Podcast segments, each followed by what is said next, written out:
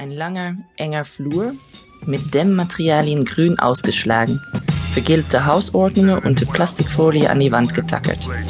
Auf dem Sandboden liegt ein Mann.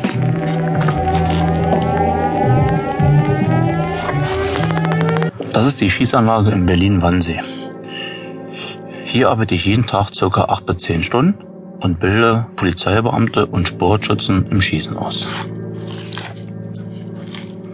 Ich bin Werkschütze der Firma Heckler Koch, H&N-Geschosse und von der Firma Triebel aus Berlin. Die Firmen bezahlen mich dafür, dass ich ihre Wettkampfshirts auf Wettkämpfen trage und präsent bin. Dafür erhalte ich Schusswaffen, Munition, Spesengelder wie Benzin und Hotelkosten. Ja, des Weiteren bin ich seit 1999 Mitglied der deutschen Nationalmannschaft in dynamischen Großkaliberschießen.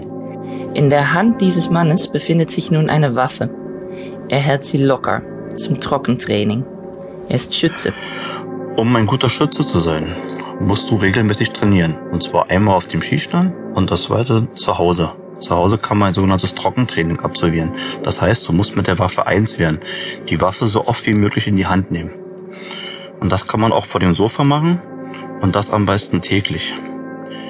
Man macht ein sogenanntes Trockentraining, indem man nämlich hier den Abzug mehrere tausend Male zieht.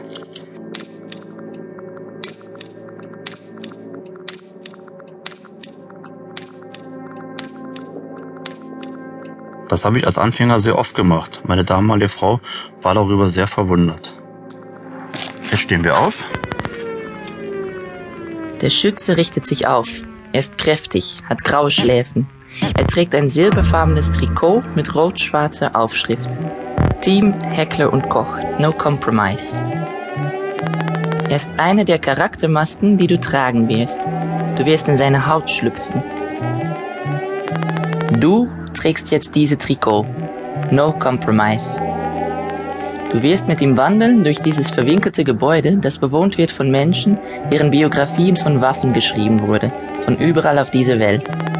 Du kannst durch seine Augen sehen, um bald schon die Perspektive und Rolle eines anderen einzunehmen.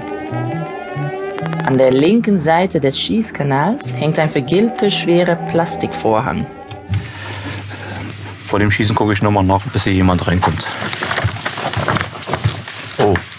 Der Schütze schiebt ihn zur Seite und späht in ein Operationszimmer. Hell, heiß, die Luft steht. Hier wird gerade eine Schusswunde operiert. Auf der Liege ein Mann. Er ist ein Flüchtling aus Syrien. Auf seiner Hose, am Becken, hat sich ein großer Blutfleck ausgebreitet. Leon. Heute ist Freitag, der 17. Juni 2011. Ich liege in diesem Lazarett in Homs, Babasba. Ich kann mein rechtes Bein gar nicht bewegen. Ich spüre es auch nicht mehr. Ich starre auf die Wunde, die noch blutet. Der Arzt hat mir sofort gesagt, dass die Einschusswunde vorne so klein ist, aber die Wunde des Kugelaustritts so groß. Wie bin ich hierher gekommen? Aus allen Vierteln von Homs sind die Leute zusammengekommen am Uhrenplatz, um zu demonstrieren. Der Flüchtling beschwört Bilder in Homs, Syrien, in einer Straße, die es wahrscheinlich gar nicht mehr gibt. Das ist Tariq Aswad, ein Freund vom Bazar. Sein Laden war neben meinem. Er hat orientalische Mitbringsel verkauft. Ich habe Kleider verkauft für Frauen, Jeans und Schmuck. Unsere Hoffnung war große Veränderung. Wir sangen Paradies, Paradies, Paradies. Für die Märtyrer,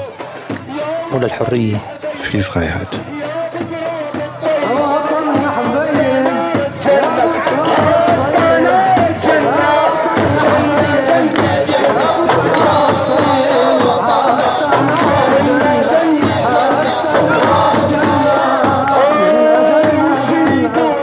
Ein Mann betritt das Operationszimmer durch einen zweiten Eingang.